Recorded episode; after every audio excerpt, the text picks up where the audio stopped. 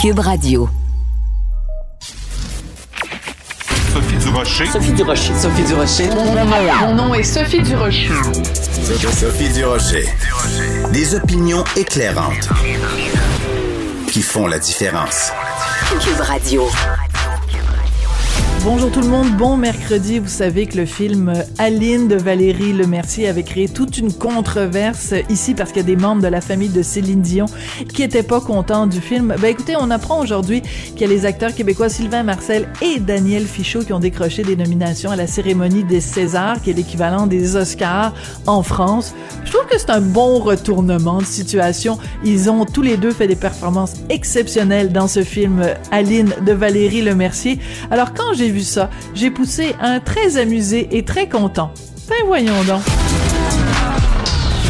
De la culture aux affaires publiques. Vous écoutez Sophie Durocher. Cube Radio. Vous connaissez bien sûr Olivier Primo, il a quasiment plus besoin de présentation, mais je vais vous le rappeler quand même qu'il est entrepreneur et propriétaire du Beach Club. Il a annoncé sur ses médias sociaux récemment qu'il lançait un nouveau festival qui aurait lieu possiblement cet été, euh, un nouveau festival de musique latino-américaine qui va s'intituler Fuego Fuego. Il est au bout de la ligne, Olivier Primo, bonjour. Bonjour, c'était pour mettre un peu de chaleur dans cet hiver euh, épouvantablement froid. Ben oui, puis comme vous vous êtes fait reprocher à plusieurs reprises d'avoir des, des dénominations commerciales en anglais, vous êtes dit cette fois-ci, je prendrai pas de chance, je vais donner un nom en espagnol comme ça, euh, du rocher, puis les autres me reprocheront rien. Donc félicitations voilà. pour l'espagnol. Ça va être quoi ce festival-là, Olivier? Euh, ben, on veut faire un festival. là, à la, J'organise ici un festival là, de, de musique hip-hop qui s'appelle Métro Métro. Mhm. Euh, bon, vous, voyez que dans le titre, là, dans, le, dans le nom, ça suit Fuego, Fuego. On répète les, les mêmes mots. Fait que c'est un peu un, un là. C'est un, un gros festival de musique latine. Euh, on a énormément de demandes là, dans les dernières années. Même euh, au Beach Club, on a fait beaucoup, beaucoup de, de, de Sean Paul de ce monde, de Daddy Yankee. Puis ça a tout le temps- toujours été un gros, gros succès. Et là, à la demande populaire, on voulait l'annoncer, ça fait euh, au moins deux ans, là, juste avant la COVID. Puis on avait retardé, retardé, retardé. Puis là, on s'est dit cette année que c'était le, le moment ou jamais. Fait qu'on se croise les doigts, là, que, les doigts qu'on va avoir euh, assouplissement, parce qu'on a besoin de ça, là, les, les, les, organisateurs de festival au Québec pour organiser ça. Fait que c'est pour ça qu'on n'a pas nommé de date, pas d'endroit, on est vraiment là-dessus. Euh, mais ça va être, je pense que ça va être compliqué là avec les même les assouplissements qui ont été annoncés, là, je m'attendais un petit peu plus. Fait que, on va voir ce qui va se passer avec ça. D'accord, parce que euh, se lancer dans un festival, évidemment, si vous euh, euh, réservez des gens, j'allais dire booker, mais je vais essayer de trouver un mot en français. Si vous faites des ententes avec euh, avec des artistes, puis que vous leur dites, ben c'est le 22 juin, puis que vous les réservez, ça va vous coûter des milliers de dollars. Vous réservez un lieu, c'est des milliers de dollars. Si vous devez tout annuler à la dernière minute, vous allez y laisser votre chemise. Comment on fait pour euh, continuer à gérer une entreprise en période de pandémie alors qu'on ne sait pas d'une semaine à l'autre ce qui, ce qui nous pend au bout du nez? L'énorme problème là, euh, dans, le, dans le gros festival, comme ça, si je peux appeler, c'est vraiment le, toute la marche à suivre avant le début du festival. C'est quatre à cinq mois minimum de préparation. Puis là, on, parlait d'artistes. Ça, les, les gens, des fois, ben, c'est sûr qu'ils c'est pas tout le monde qui comprend, parce que c'est pas tout le monde qui fait ce travail-là. C'est extrêmement compliqué, premièrement, d'avoir un artiste de, de renom, là, que j'appelle 3A, là, la tête d'affiche du festival, qui coûte extrêmement cher. Dans la musique latine, si on parle de millions de dollars. Euh, puis là, avec la COVID, qu'est-ce qui est arrivé, c'est que avant, les artistes demandaient des dépôts et c'était remboursable si quelque chose d'extraordinaire arrivait. Mais là, quelque chose d'extraordinaire, c'est la COVID, puis ça fait deux ans que ça arrive. Et en ce moment, euh, on parle à plusieurs artistes parce qu'on a des, des très bons contacts. Tout le monde veut le faire, Mhm. Mais personne ne veut faire le fameux remboursement parce qu'ils disent si on va pas chez vous à, à telle date, on va aller euh, au Mexique où c'est ouvert, on va aller en, en Amérique latine, on va aller en Floride. Ben oui. Ils veulent pas, exactement, ils veulent, ils veulent pas se commettre, mais en même temps, tout le monde veut le faire parce qu'ici, il y en a, il y en a pas. Euh, fait que c'est, très complexe. Fait que cette année, on, on, on a annoncé qu'on allait le faire une journée, seulement une journée, juste pour établir le nom, euh, montrer qu'est-ce qu'on est capable de faire. Puis peut-être que les artistes vont être un petit peu moins gros que ce qu'on on, on voulait faire, mais au moins ça va, ça va, ça va mettre le, le- le nom là à Montréal. Fait que on, on, essaie de, de trouver des artistes qui veulent prendre le, le risque avec nous là. Si jamais il arrive quelque chose, on peut au moins déplacer sans perdre notre argent. Parce que je vais vous donner un exemple, un artiste qui coûte un million, mais le dépôt, juste pour l'annoncer, c'est la moitié. Fait que quand tu annonces à 4-5 mois avant, ben, ça coûte 500 000, mais jusqu'à temps que tu vendes tous les billets, tu t'es pas remboursé. C'est quand même un, un gros risque. Euh, je le répète souvent, on n'est pas un Evenco, on n'est pas un Live Nation, on est encore une, PME. Euh, fait que c'est du, du gros euh, du gros risque monétaire, mais euh, on veut le faire, puis ça fait longtemps qu'on veut le faire, fait qu'on l'a annoncé. qu'on attend les, prochaines semaines pour voir, mais euh, on, a espoir là. Parce que s'il y a des restrictions, on peut pas le faire. Dans, le sens de restriction, je parle pas des masques, je parle de, la distanciation. Je parle d'un maximum de capacité. Parce que c'est un festival qui requiert au moins 15 à 20 000 personnes pour euh, soit arriver, là, excusez l'expression anglaise, le break-even ou faire un peu d'argent pour une première année. Fait que ça va être ça va être compliqué, mais on va voir ce qui va se passer. OK. Donc, vous venez de me donner plusieurs chiffres, là, Olivier. Euh, vous dites, euh, il faut que, pour que votre euh, festival soit viable, hein, disons économiquement, que vous arriviez à ce que les dépenses soient pas plus importantes que, que, les bénéfices, il faut qu'il y ait entre 15 et 20 000 personnes. et la deuxième chose que vous nous avez dite, c'est pour avoir un artiste triple A, ça, ça coûte un million de dollars. Là, je, suis complètement estomaqué. En US. en plus. Ben oui, oui, oui. Mais des gros, gros artistes, là. Puis là, je vais pas les nommer parce que on a, on a comme pas le droit, mais je vous laisse imaginer c'est quoi un artiste 3, que ce soit dans le country, dans le rock, dans le hip-hop. C'est tout en haut du million de dollars, puis il y en a même qui vont jusqu'à 3, 4, 5. Euh, oui, exactement. Tout dépendant de la capacité. C'est sûr que si j'étais au stade olympique à l'intérieur avec 60 000 personnes, l'artiste va coûter de plus en plus cher. De plus en plus que tu baisses la capacité, de plus en plus que l'artiste coûte moins cher. Là, de plus en plus que tu baisses la capacité, ben, de moins en moins que les, artistes 3 peuvent venir parce qu'ils veulent gagner plus cher. c'est un set vicieux. Puis là, avec la COVID, c'est très compliqué. Euh, puis j'en ai fait énormément d'artistes 3A. Fait que, tu sais, j'ai souvent des gens qui me demandent, c'est tellement facile, tu vends ta bière 12 pièces et demi, puis tout ça, mais il y a des raisons pourquoi on, on, vend les, les, tout ça tellement cher. C'est parce que l'artiste coûte tellement cher. Mais l'artiste vend bière coûte... La bière coûte vraiment 12 dollars et 50 c'est le même prix que partout dans tous les stades. au Québec, okay. au stade Saputo, au, au Centre Bell, c'est un exemple que je donne. Là.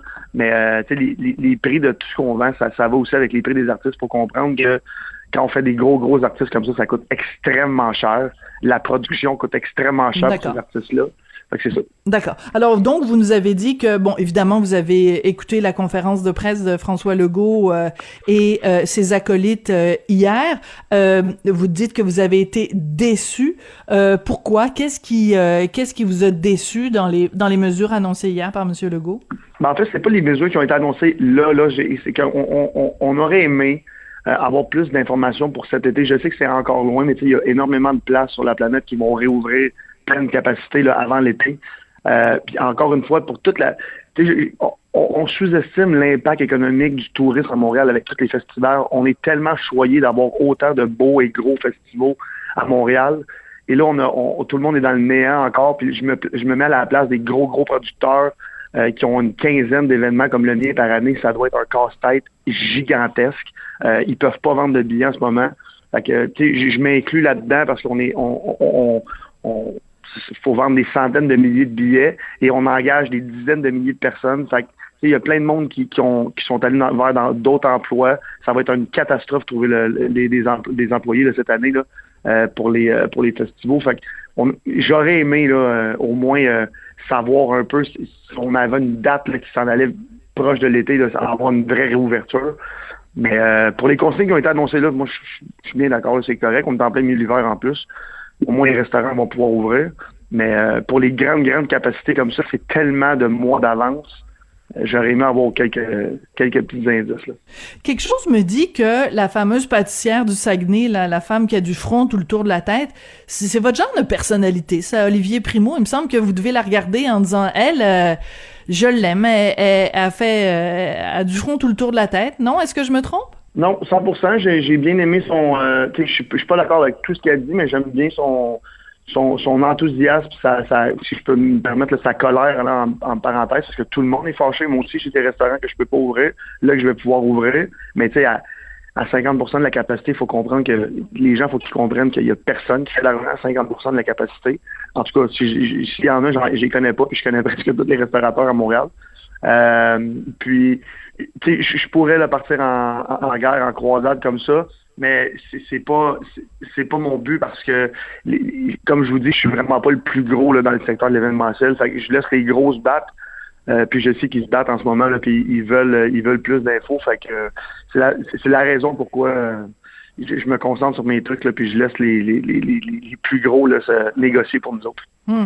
Euh, je vous suis sur les médias sociaux, puis j'ai vu qu'il y a pas très longtemps, si je me trompe euh, pas, il y a, pardon, il y a à peine trois semaines, vous étiez euh, à Miami. Oui, oui. Ben, J'étais là pour le travail parce que je lance mes produits Ah! au, euh, aux. États-Unis l'année prochaine. Mes prêts à boire, fait que j'ai, je suis allé visiter le bel état de la Floride. Et je suis arrivé comme le 13 ou le 14 décembre, là, juste juste avant Omicron ici au Québec, avant que tout ferme. Puis là-bas, c'est euh, c'est la vie.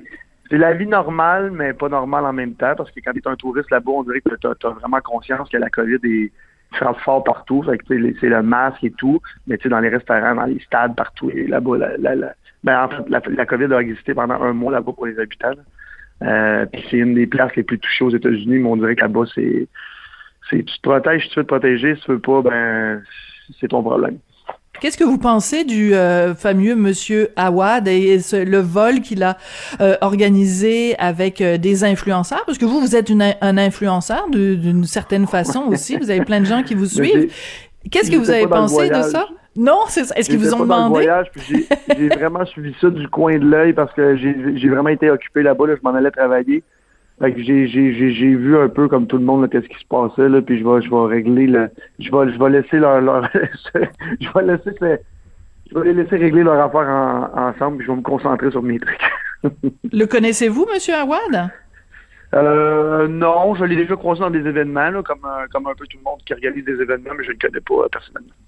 D'accord. Mais qu'est-ce que vous pensez ça? Parce que quand même, vous êtes un influenceur vous-même.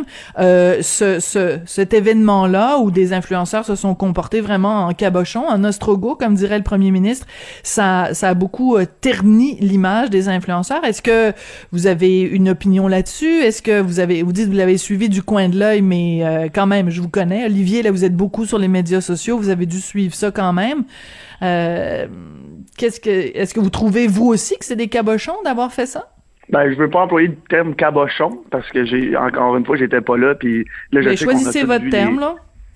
Non non mais c'est ça. Ben, en fait j'ai pas vraiment de terme parce que j'en connais quelques-uns là-dedans puis que j'ai c'est, Ah. c'est- des amis aussi. Euh, puis là, mais les- en fait 95% je les connaissais pas là. Mais c'est sûr que c'était peut-être déplacé.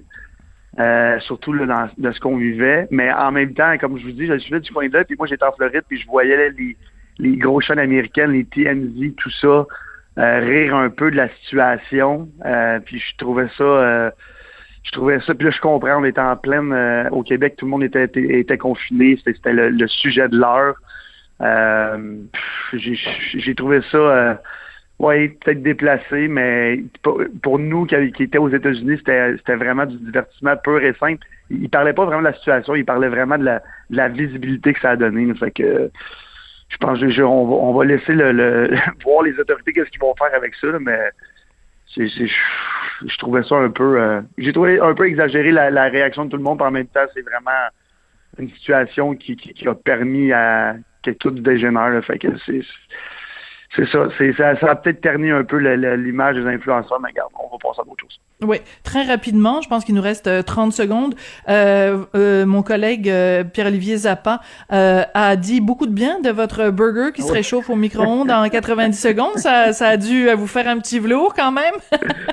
j'ai, j'ai vu ça, mais j'ai, j'ai beaucoup de critiques là, sur les, les trucs de même de, de micro-ondes, mais si tu t'attends à manger le meilleur euh, burger de ton casse-croûte préféré, c'est que t'es pas vraiment ma clientèle. Fait que quand j'ai vu ça, c'est mon père qui m'a envoyé ça. J'ai j'ai, bien ri, puis euh, je, le connais pas en plus. Quand j'allais vu le manger live à la TV, j'ai trouvé ça, j'ai trouvé ça, euh, j'ai trouvé ça drôle. Ça a fait une bonne publicité, fait que tout le monde est bien content. Bon, alors euh, on va vous souhaiter une bonne euh, suite des choses, puis euh, euh, on a très hâte de savoir si en effet le Fuego Fuego voit le jour. Merci beaucoup Olivier Primo Primo, parce que tu sais métro Oui, métro. Fuego Fuego Primo Primo Beach Day Every Day. Merci beaucoup Olivier. Merci, bonne journée, bye. Olivier Primo, donc, qui est donc entrepreneur et propriétaire du Beach Club. Sophie Durocher. Une femme distinguée qui distingue le vrai du faux. Vous écoutez Sophie Durocher. Cube Radio. Les rencontres de l'heure. Marie-Claude Barrette et Sophie Durocher. La rencontre Barrette-du-Rocher. Ben, Je pense qu'on peut dire aujourd'hui qu'on est sorti du tunnel. Par contre, le train de la santé est magané. Puis il est magané depuis plusieurs années. Alors, ce que vous venez d'entendre, c'est un extrait de la conférence de presse, en fait, le tout début de la conférence de presse du premier ministre François Legault hier après-midi à 14 heures. Et cette phrase-là, on est sorti du tunnel, ça a fait sourciller, pour ne pas dire sursauter, plusieurs personnes. Parmi elles, Marie-Claude Barrette. Bonjour, Marie-Claude. Quel drôle de déclaration pour commencer sa conférence de presse. Ben oui, c'était étonnant parce que moi, j'ai l'impression qu'on est dans le tunnel, là, mais complètement. Là. Je sais pas à quel point on voit même la lumière au bout de ce fameux tunnel parce que, tu sais, je, premièrement, on sait plus il y a combien de cas de COVID par jour, là, parce qu'on on n'a pas plus de tests PCR. Donc, déjà, il y a des données qui manquent. Puis, puis bon, c'est pas, pas grave parce qu'on le contrôle par, à- par les hôpitaux. Mais quand on regarde le nombre de décès chaque jour, il y a plus de décès que de gens qui sortent de l'hôpital. On s'entend que les gens qui sont décédés sont décédés dans les hôpitaux. Donc, ça veut dire que, tu sais, je, je, je suis pas euh, dans, en santé publique, mais s'il y a plus de décès qui sont dans les hôpitaux que de gens qui quittent, tu sais qu'il y a des gens qui rentrent encore, tu sais. Et, euh, et je, je trouvais la donnée, tu sais, on était, on était à 700 lits de disponibles il y a quelques, même pas quelques mois, quasiment quelques semaines. Nous sommes à 3200 présentement de lits où il y a des cas COVID. Alors, tu sais, le, le système de santé, on, on tire l'élastique de partout. Ça, ça, il y a des élastiques qui ont pété aussi en cours de route. Fait que nous dire qu'on est sorti du tunnel, moi, j'ai de la misère avec ça pour plusieurs raisons, Sophie. Euh, une, parce que je me demande, est-ce qu'on est en train de nous faire à croire des choses? Tu sais, c'est- cette, euh, cette affaire de nous dire ça va bien quand ça va pas bien, là, on n'est plus capable de le prendre comme individu. Euh, je pense que là, on, on est on est comme à bout de tout ça. Et pour moi, ce qu'on vit présentement, puis je pense qu'il y a plusieurs personnes qui font cette analogie-là, c'est une convalescence.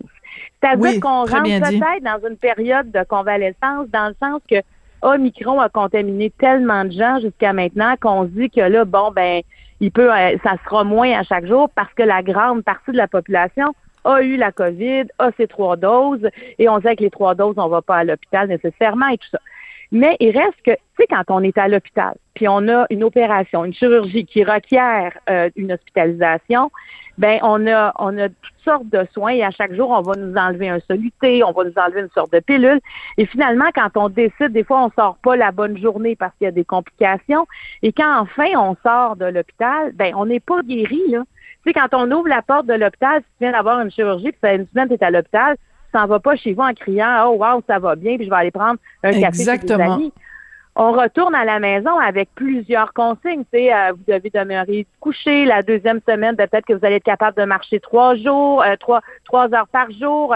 La quatrième semaine, peut-être que vous allez pouvoir commencer à forcer. Mais si ça va pas, on arrête tout et ça se peut que vous soyez obligé de revenir à l'hôpital, c'est des complications. Tu sais, c'est ça une convalescence. Fait que moi, hier, j'aurais aimé mieux entendre dire on commence une convalescence où on s'attend à ce qu'il y ait des hauts et des bas parce que on est moi je trouve comme hier là j'étais dans mon salon je dis non là faut arrêter de nous faire accroire des affaires comme au début novembre alors qu'on savait qu'Omicron était à quelque part nous dire pas début novembre fin novembre début décembre on va faire un gros party à Noël, on va être 20, on va pouvoir donner des becs à grand-papa, grand-maman. Finalement, le 30 décembre, on tire sur la plaque de tout.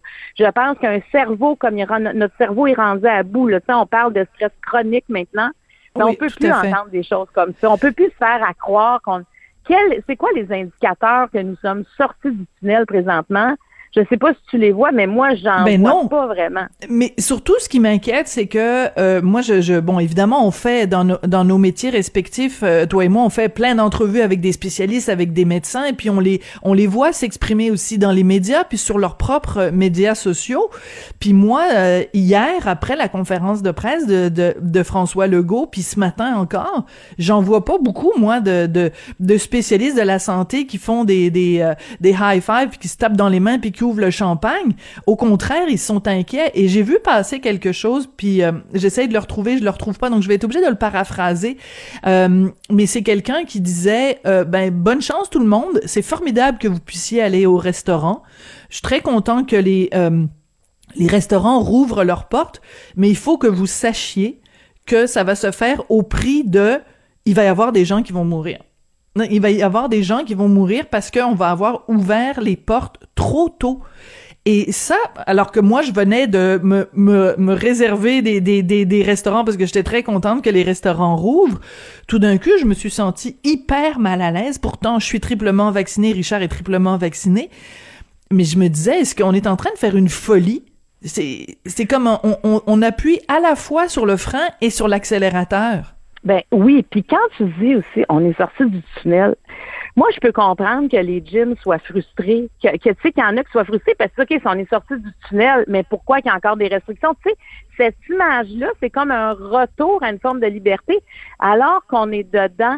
Puis oui, est-ce qu'on va trouver, c'est sûr qu'il y a une pression économique aussi, tu sais, les restaurateurs, en fait, tous ceux qui sont fermés présentement, il y en a qui sont sur le bord de craquer, il y en a qui ont craqué, il y en a qui ont fermé, il y en a qui pensent fermer, il y a, il y a, de tout, tu sais. On voit aussi que la population, est-ce que la population va bien? Je pense pas. Mais en même temps, je pense, qu'est-ce qui est pire? Est-ce que c'est de, de réouvrir pour refermer? Tu sais, toutes les, toutes les psychologues, psychiatres vont dire ça, c'est des gens bêtes qui font de plus en plus mal à chaque fois. Quand on nous laisse un élan, puis oups, on revient en arrière. Fois hier, je parlais avec euh, un humoriste, qui il me disait, moi, là, c'est la dernière fois. Là, là ça réouvre, mais si ça referme, moi, je les ai à mon équipe, j'arrête tout pendant dix ans. Je ne peux plus hein? vivre de cette façon-là parce que c'est trop difficile. Attends, est-ce que est-ce que tu il t'a parlé de façon confidentielle ou est-ce que tu peux nous dire c'est quoi ah, son nom? C'est confidentiel, tout à fait. Ah d'accord. Confidentiel, mais je pense qu'il pourrait facilement le dire sur la place publique, tu sais, parce que on était dans une conversation puis les, mesures venaient d'être annoncées. Puis il disait moi, et, mais, je te dirais Sophie que c'est assez généralisé ce message-là quand même de c'est tu sais à l'automne là, nos euh, tous ceux qui c'est tous ceux qui ont réouvert avait l'impression, avec toutes les mesures, les précautions qui étaient prises, en plus, on, on enlevait même des mesures sanitaires, on allégeait les mesures sanitaires du départ. Ça l'a ouvert les vases. Et je pense que collectivement, on avait l'impression que nous étions sortis du tunnel à ce moment-là, même si personne nous l'avait dit. C'est ce qu'on ressentait, qu'on allait vers euh, quasiment une vie euh, normale. On disait, il ben, faudra apprendre avec le virus mais on vivait avec le virus. Alors que là, je trouve, je trouve qu'on vivote plus qu'on est en train de vivre. Et là, encore une fois, on essaie d'ouvrir les vases tranquillement, mais c'est comme si on était échaudé, là. Tu sais, il y a mm. quelque chose de dire qu'on les ouvre, on les ouvre pour combien de temps? Comment ça va marcher? Là, on a le droit à quatre au restaurant, deux bulles, deux bulles dans la maison, pas plus que quatre. En tout cas, même hier, que bon, si on est huit déjà dans une maison, on doit s'inviter du monde. Tu sais, il y avait comme des, des affaires, la, la notion de quatre personnes était nommée souvent hier, mais, mais reste que je trouve qu'on est on est resté sur notre dessus, oui, on est content pour les restaurateurs, oui, on est content pour les salles de spectacle, les salles de théâtre, les cinémas, tu sais. Oui, on est content pour tous ceux qui participent à ça, mais c'est complexe. Tu je pense que le cinéma, c'est ce qu'il y a de plus simple présentement à réouvrir. Mais tu les restaurateurs, embaucher les gens, avoir la bouffe dans les frigidaires, au théâtre, rappeler les, artistes, répéter à nouveau, tu quelque chose qui aurait dû être fait. Alors, est-ce qu'on va encore leur dire de fermer? Fait moi, je pense qu'il faut faut plus de, donner de cette image qu'on est sorti du tunnel parce que ça a un impact. Oui. Ça, ça, a un impact sur notre santé mentale, Sophie, à un moment donné. oui, c'était une erreur de, de, parce que sur le reste, il était prudent. Il a dit faut être mollo. Je pense que ces gens en communication, ils ont dit faut tu le dises cinq fois parce que la cinquième fois, ça rentre dans le cerveau du monde. Là. Euh, mais ça, il l'a dit. je pense qu'on a retenu ça mollo. Mais mollo, ça veut dire quoi exactement quand on nous dit une chose et son contraire? Fait moi, j'ai trouvé que c'est une conférence de presse difficile, en fait. Euh, moi, j'étais, je comprenais pas. Moi, je ne comprenais pas qu'il commence avec ça. Et puis euh, donc on, on, on, fait une conférence de presse pour nous annoncer des mesures. Puis il commence en disant ça. Je, Richard et moi on se regardait, on était là, mais qu'est-ce que c'est ça cette affaire là Et euh, et et, et c'est assez contradictoire. Et aussi, euh, ce qui est compliqué, c'est qu'à un moment donné, le premier ministre François Legault a dit euh, bon ben j'entends beaucoup de gens qui disent bon qui demandent plus de prévisibilité là, qu'on puisse avoir des plans plus précis pour les prochains mois. Puis il dit on peut pas faire ça parce que par définition virus, c'est imprévisible. Tu sais, qui aurait pu prévoir que, justement, Omicron serait si fort? Puis je trouvais ça assez étrange qu'ils disent ça, Marie-Claude, parce que justement au mois de novembre, fin novembre, quand il nous a dit on va pouvoir faire le party à Noël à 20-25, lui était en train de nous dire ça, alors que dans le reste du monde, entre autres en Europe, euh, Omicron euh, frappait de plein fouet. Fait que lui nous dit ah c'est imprévisible. Ben c'est parce que c'est parce que c'est imprévisible pour vous mais il y a des choses qu'on peut prévoir et que vous n'avez pas faites. Par exemple, l'analyse des eaux usées, je ne comprends pas, alors que l'INSPQ... Ah, je comprends pas ça. Je comprends pas ça. L'INSPQ euh, s'est fait demander euh, de faire une euh, une revue des différentes études sur la fiabilité de l'analyse des eaux usées. Ils sont revenus avec une revue des différentes études en disant majoritairement euh, c'est efficace, puis c'est un très bon indice du taux de, de, de contagion. Puis le gouvernement dit, parce que c'est un texte dans le journal Le Soleil, non, mais malgré les recommandations de l'INSPQ, on n'ira pas de l'avant. On a fait un projet pilote, mais on le fera pas. Pendant ce temps-là, à Ottawa, ils, analysent les eaux usées. Dans plusieurs pays d'Europe, on analyse les eaux usées. Le Center for Disease Control aux États-Unis dit euh, on analyse les eaux usées. Même l'Organisation mondiale de la santé recommande d'analyser les eaux usées. Mais au Québec, on n'analyse pas les eaux usées. Excuse-moi, je comprends à Ottawa, puis à Ottawa, avec les analyses, disait que Omicron, dans le fond, ça faisait quand même un certain temps que c'était déjà arrivé ici. Quand on a parlé du premier cas, il y en avait bien plus que ça. Il le voyait dans les eaux usées. Fait qu'effectivement, tu vois, moi aussi, j'ai eu cette discussion-là. Mais semble que c'est simple à faire en plus. Comme analyse, tu n'as même pas besoin de citoyens. Là, tu t'en vas dans des, des scientifiques qui font ça. Donc, tu sais, puis quand on parle de prévisibilité, là, est-ce que c'est pas comme moi je me dis, il y a, y a un chiffre à un moment donné, la santé publique aussi doit avoir des vecteurs pour prendre des décisions. Par exemple, est-ce que parce qu'on dit toujours que c'est les hôpitaux, c'est les cas dans les hôpitaux qui font en sorte qu'on a autant de restrictions, c'est notre capacité de soigner, notre capacité d'accueil dans les centres hospitaliers. Donc, est-ce qu'il y a un tableau, genre, quand on atteint tel chiffre, on peut, on peut s'assurer qu'on a de la place, donc on peut libérer, on peut ouvrir tel secteur d'activité? Si je me demande sur quelle base que c'est fait présentement, parce que si on regarde les hôpitaux, c'est certainement pas le vecteur décisionnel présentement à 20 20 personnes de moins par jour, là, euh, alors qu'il y, y, a tellement de décès. Moi, j'en reviens pas à chaque jour de voir la quantité de décès de gens qui meurent encore de la COVID. Mm. Donc, euh, c'est en tout cas, c'est ça, ça nous met dans une incertitude à quelque part parce que moi aussi, je me dis là, les restaurants en haut, on est super contents, les théâtres, mais est-ce que ça va durer? Tu sais, on y va sur la pointe des pieds, mais est-ce que ça va, est-ce que ça va perdurer dans le temps? Est-ce qu'on est encore en train de nous donner de l'espoir? Et est-ce que c'est raisonnable? C'est-à-dire que oui, on est content que ça ouvre, mais est-ce que c'est raisonnable? Est-ce qu'on est en train, au contraire, de, de, de, faire une grosse bêtise collectivement? Est-ce que c'est est-ce que c'est trop tôt? Et euh, c'est vraiment... moi, je... question, Sophie. Est-ce que, est que ça va mieux présentement dans les hôpitaux que, par exemple, le quand c'était ouvert en décembre? Là? sais, quand, je veux dire, quand les restaurants étaient ouverts en décembre, les hôpitaux allaient, allaient encore, allaient mieux que présentement, là alors que puis on les a fermés, alors que là on les réouvre et, la situation est pire que quand on les a fermés, à, moins que je me trompe là, mais il n'y avait pas 3200 lits COVID le 30 décembre. Là. Non, ça c'est sûr et certain. Et il y a un autre aspect aussi que je trouve c'est important de, d'en parler, c'est que on ne comprend pas sur quelle base les décisions sont prises. Je te donne un exemple. Luc Boileau, donc directeur euh, par intérim de, de la santé euh, publique, donne une entrevue à notre collègue Philippe Vincent Foisy vendredi, euh, où il dit ben les lieux de culte vont être parmi les premiers à ouvrir parce que pour beaucoup de gens c'est un service essentiel. donc après, il fait il fait cette euh, déclaration-là. Euh, on est nombreux. Euh, moi, je l'ai fait sur les ondes de Cube. Richard l'a fait dans des chroniques. Bref, on est plusieurs à dire, ben voyons donc, ça n'a aucun sens d'ouvrir les lieux de culte avant d'ouvrir les salles de spectacle. Résultat, hier, il annonce qu'on ouvre les deux en même temps. Ben, je veux dire, qu'est-ce qui s'est passé entre vendredi et mardi? Est-ce que les données de la santé publique ont changé à ce point-là? Est-ce qu'il y a des études qui sont sorties disant les lieux de culte euh, euh, sont un, vecteur de transmission, donc on est mieux de les ouvrir une semaine plus tard, parce qu'ils devaient ouvrir le 31 janvier. Non, tu sens que la seule et unique raison pour laquelle ils ont changé leur plan de match, c'est parce qu'il y a des grandes gueules qui se sont fait aller la mâchoire puis qui ont dit ça a aucune allure. Donc on prend une décision éminemment politique, je dirais même à la rigueur une mesure populiste, au lieu de prendre des mesures scientifiques basées sur des preuves. C'est ça qui est choquant moi, je suis bien contente que les salles de spectacle ouvrent en même temps que les lieux de culte, mais c'est basé sur quoi, Monsieur Boileau? C'est ça, c'est ça. Parce que bon, si moi, je, je suis encore très inquiète s'il fallait qu'on recule à nouveau. Ah. Dans quel état on va être? Dans quel état? Tu sais, je, je recevais à mon émission la semaine dernière euh, la psychiatre Marie-Ève Coton. Euh, puis elle disait, euh, parce que j'ai fait une émission sur comment allez-vous. Parce que moi, oui, oui, tu nous en avais parlé.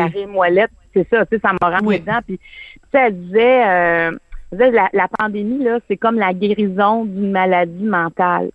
Ça vient en vague, les symptômes partent puis reviennent. Tu sais, elle dit, il y a comme une amélioration à chaque fois. Quand on, quand on nous libère, on s'améliore, mais avant, tu sais, la guérison complète peut être vraiment longue quand on revient, on repart, on revient. C'est ça une maladie mentale. on pense qu'on est guéri, oups, ça revient. Et c'est très difficile à vivre. C'est c'est un peu ça qu'on est en train de vivre présentement.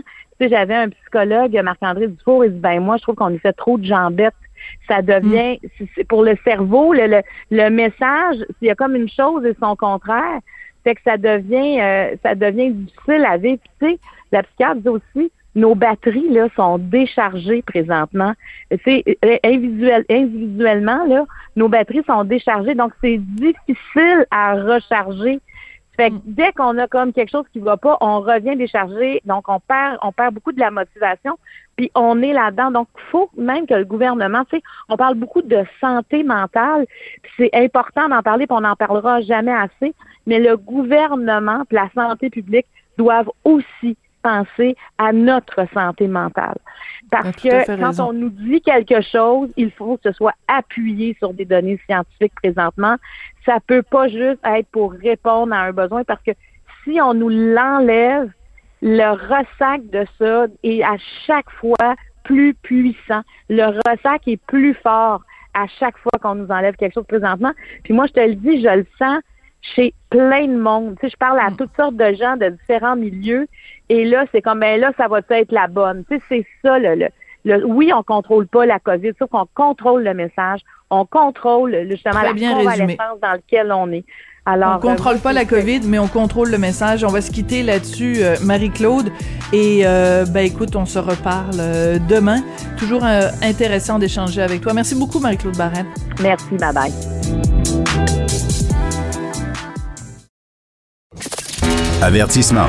Cette émission peut provoquer des débats et des prises de position pas comme les autres. Vous écoutez Sophie Durocher. Vous savez, nos écoles, euh, certaines de nos écoles, pas toutes, sont équipées de capteurs de CO2 pour euh, ben, nous indiquer si justement la circulation d'air euh, se fait bien dans les écoles. Mais à l'ordre des chimistes du Québec, on se pose de nombreuses questions face à ces capteurs de CO2. On va parler tout ça avec Michel Alsaillé. Il est président donc de l'ordre des chimistes du Québec. Monsieur Alsaillé, bonjour. Bonjour. Qu'est-ce que vous pensez de la situation des capteurs de CO2? Est-ce qu'ils sont bien installés? Est-ce qu'on lit bien les résultats? Est-ce qu'on les analyse bien? Comment ça se passe sur le terrain? Ben, pour ce qui est de, l'installation, bien sûr, là, là c'est encore euh, gros mystère pour, pour nous, euh, puisqu'on ne sait pas qui a installé, comment ça a été installé. Euh, comme vous savez, c'est quand même, ça peut paraître un peu banal euh, l'endroit où ça a été installé, mais c'est central. je vais utiliser une analogie, c'est comme au détecteur de fumée.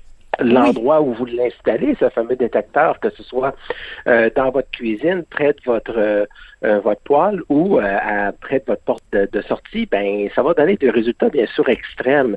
Hmm. Seul un, pompier ou avec expérience va probablement vous donner la meilleure idée possible de où devrait être installé votre votre détecteur de fumée durant sa ronde. Alors un peu la même chose ici au niveau des détecteurs de CO2 si on les a dans un endroit qui est plus près, plus loin de la fenêtre, un endroit où l'air peut être un peu stagnant, parce que comme vous savez, la, turbulence des, gaz est, importante. Puis à partir de là, on peut voir où est-ce qu'il y a des endroits peut-être où c'est plus stagnant, d'autres où ça l'est moins. Donc, sans aller dans trop de détails, euh, ça peut faire une différence énorme l'endroit où le, le, détecteur peut être placé, aussi la hauteur, euh, même chose. Et euh, faut pas oublier ici que on lit le CO2, mais ce qu'on veut en réalité, ce qu'on veut avoir, c'est une corrélation entre la quantité de CO2 dans la classe et l'utiliser pour savoir si l'air circule et si euh, il y a le virus et si le virus justement ne stagne pas ou se déplace et idéalement sort de la dite classe. Euh, mais bon, le CO2, c'est un gaz. Le, le COVID se transmet par aérosol, comme on sait aujourd'hui. Un aérosol, ben, ça contient un liquide. Donc, vous comprenez, la manière de transmission et la, le corrélaire peut être quelque peu boiteux quand même à ce niveau-là. Mais, pour en revenir au détecteur de CO2, excusez, c'est une longue réponse ici, mais pour en non, mais j'aime ça. oui la calibration de l'instrument, parce que comme vous savez, euh, un instrument, après un certain temps, doit être calibré, euh, c'est-à-dire euh, remettre les spécifications d'origine. qui l'a fait? Est-ce que ça a été fait? Est-ce que ça a été bien fait? Aucun encadrement à ce niveau-là. Il faut que ce soit fait de manière professionnelle, encadré, pour justement éviter toutes les conséquences aux enfants, puis bon, les mots de tête aux, aux professeurs sans faire de jeu de mots avec le dioxyde de carbone. Puis les dangers, les dangers bien sûr, de propagation, que ce soit le virus euh, ou le froid. D'accord. Ben écoutez, moi j'adore quand un invité me fait une longue réponse parce que ça me permet d'aller chercher plein de petites choses dans sa longue réponse pour pouvoir continuer l'entrevue. Donc moi j'adore votre analogie avec les détecteurs de fumée parce que c'est quelque chose qu'on peut tous comprendre et on comprend fort bien l'image puisqu'on théoriquement on a tous des détecteurs de fumée chez nous. Ce que vous nous dites mhm. essentiellement, c'est qu'il y a plein d'étapes où on ne s'est pas assuré d'optimiser les, les euh, détecteurs de, de, CO2. Moi, ce que je veux savoir pour commencer, là, l'ordre des chimistes, vous, à quel moment vous avez été consulté et euh, est-ce que vous avez été consulté de la bonne façon pour justement l'installation et l'analyse des, des capteurs de CO2? Eh bien, euh, nous, déjà, euh, lors des premières consultations avec le ministre, le ministère de, l'Éducation, lors du plomb dans l'eau, on a ils nous ont fait part qu'il y, y, avait possibilité d'achat de détecteurs de dioxyde de carbone pour les classes. On leur a demandé de faire partie de la table de concertation avant que les choix soient faits, de façon à ce qu'un chimiste soit assis à la table. Chimiste, je parle ici bien sûr avec ingénieur et on, y va comme ça pour voir qui peut être là pour faire en sorte que la décision soit la plus éclairée possible avant la, sortie ou la publication de l'appel d'offres. Euh, l'appel d'offres a été publié sans qu'on soit consulté. Euh, les, chimistes n'ont pas fait partie de la, consultation. Donc, ce qui a été acheté, on le su après, qu'il y avait un contrat de 75 millions euh, qui a été fait pour l'achat de ces détecteurs de CO2. Et euh, nous, on a, eu, euh, malheureusement, on a, on a été exclus du processus. OK, moi, je suis euh, en ce moment assise sur ma chaise. Et ce que vous venez me dire, ce que vous venez de me dire me fait tomber en bas de ma chaise. Parce que je ne comprends pas qu'on dépense 75 millions de dollars de fonds publics et que vous qui êtes des spécialistes de la chose, alors que vous avez exprimé l'importance d'être à la table avant qu'on fasse les appels d'offres, on vous a pas consulté, c'est broche à foin, là. E, e, exactement. Puis ensuite, on nous a, on nous a, la raison qu'on nous a donnée, en gros, c'est ben, cher ordre des chimistes, ben, ici, on parle plus d'une question de confort seulement. C'est pas une question de santé ou de, ou de sécurité. C'est vraiment une question de confort. Alors, c'est la raison pour laquelle on a été exclu du processus. D'ailleurs, dans la publication ou le, les documents qui ont été euh, qui ont été publiés, on parle on parle effectivement de questions de confort plus que d'autres choses. OK, ben là, j'étais déjà tombé en bas de ma chaise. Là, je sais pas ce que je peux faire de plus, là. Euh, vous me donnez des convulsions ou vous me donnez de l'urticaire quand, quand j'entends ça? Parce que la façon dont ça nous a, la façon dont ça nous a été euh, présenté, c'est que ces capteurs-là étaient extrêmement importants parce que c'est en se basant sur la, sur la lecture, justement, des capteurs de CO2 que les professeurs à l'intérieur des classes sont capables de dire, bon, ben, on a atteint un taux qui n'est plus acceptable, donc la circulation d'air ne se fait pas suffisamment, euh, à l'intérieur de la classe, donc je vais ouvrir les fenêtres même s'il fait moins 92 dehors. Donc ce que vous nous dites, c'est que de toute façon, à la base, si les, le, les, on n'a pas acheté les bons capteurs de CO2, si on les a pas installés à la bonne hauteur, si on les a pas installés au bon endroit, tout ça est, est caduque, ça, c'est même pas une bonne lecture de la pièce. Oh, vous avez fait un bon résumé. C'est exactement la même, euh, encore là, j'utilise mon analogie de, du détecteur de fumée. C'est certain que ce ne sera pas un bon indicateur s'il est mal placé, effectivement. Puis tout autre indicateur, hein, indicateur de température, indicateur de... Euh, il faut, quand même que ce soit un endroit névralgique. Et puis ici, on parle d'un instrument qui va donner un résultat. Donc, on a un chiffre. On n'a pas juste un positif, négatif, on a un chiffre. Ce chiffre-là doit être interprété. Il veut dire quelque chose. Et et en plus, pour peut-être ajouter à ça, on, analyse, on, détermine la quantité de CO2 dans une classe. On sait tous que le CO2, euh, c'est pas, c'est pas, c'est pas, c'est pas une substance qui est, qui est nécessairement bonne pour la santé. C'est c'est quelque chose qui peut qui peut réduire euh, ou augmenter l'anxiété chez l'enfant à la limite, puis des, même jusqu'aux facultés cognitives. Alors, on respire dans ces masques-là en longueur de journée.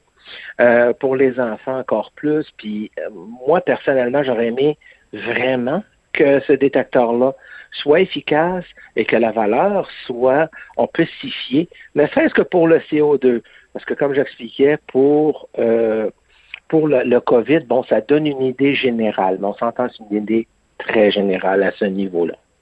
OK, alors je vais vous poser la question de façon beaucoup plus claire. Monsieur euh, Al-Saïd, est-ce que dans une classe, quand on fait face à une pandémie de COVID qui se transmet par aérosol, est-ce que c'est pertinent d'avoir des détecteurs de CO2 ou est-ce que ce serait pas plus pertinent d'avoir euh, des purificateurs d'air? Euh, il faudrait, pour, que ce soit efficace, peut-être plus un échangeur. Là, je sais qu'à ce niveau-là, euh, c'est beaucoup plus difficile. Je ne suis pas spécialisé en aérosol. Je sais qu'on en a, on a certains chimistes qui le sont. Euh, mais, mais pour ce qui est des détecteurs, ça va donner, comme je vous dis, une idée, une idée générale euh, de la, du niveau de d'échange de l'air dans la classe. Mais bon, c'est sûr que c'est quand même boiteux, mais ça va au moins donner cette, cette, cette indication-là. Si on va aller plus loin via des échangeurs d'air, euh, ou est-ce que là, on va, mais il faut quand même bien s'assurer que ces échangeurs d'air-là, euh, il y a un entretien qui se fasse, que ce soit au niveau des filtres, euh, pour s'assurer qu'il n'y a pas de point de saturation, et mm-hmm. aussi de s'assurer que la recirculation de cet air ou la, ce qui va sortir de, de la machine ou de, de, de, l'échangeur d'air, pardon, doit être quand même, ne doit pas d'une façon euh, si on veut, par rebond, euh, faciliter cette transmission-là par la poussée d'air qu'elle va créer. Alors, mhm. c'est des choses qu'il faut, auxquelles il faut penser avant d'agir, que ce soit au niveau, euh, que ce soit des ingénieurs ou que ce soit des niveaux des chimistes, ben, pour être consulté et être faire partie de cette table de concertation-là, pour justement arriver avec une avec une solution avec un grand S, ce qui pour moi n'est pas vraiment le cas présentement parce que il me semble qu'il manque, il manque des choses. Euh, dans, dans, le, dans le processus. Il y, a manqué, il y a eu un manque au niveau des, du processus. Il y a eu un manque au niveau des processus, et ça, vous, comme professionnel, euh, c'est c'est décevant de la part du gouvernement. D'autant plus que c'est pas comme si euh, le gouvernement vous avait demandé votre opinion, que vous aviez dit non, ça nous intéresse pas de participer au processus. Au contraire, vous avez non seulement offert, mais vous avez insisté sur l'importance que vous y soyez euh, associé. Je vais, je vais juste vous raconter une anecdote, c'est juste drôle parce que en ce moment, mon fils, dans ses cours de physique-chimie, est en, est en train justement d'étudier euh, toutes les combinaisons de molécules, puis le H2O, puis le CO2, puis le dioxygène, puis toutes ces patentes-là. Et je trouve ça assez ironique parce que je me dis, pendant que mon fils est dans, une, dans une salle de classe en train d'étudier justement ça, peut-être qu'il y a dans sa classe un détecteur de CO2 qui est pas calibré comme il faut, qui est pas installé au bon endroit, qui est pas installé à la bonne hauteur. Donc, mhm. c'est, c'est pendant qu'il y a des professeurs de, de, de, chimie dans les écoles au Québec qui apprennent aux élèves comment ça fonctionne, ben le ministère de l'Éducation le comprend peut-être moins bien qu'un, qu'un, qu'un membre de l'ordre des chimistes. Vous comprenez ce que je veux dire?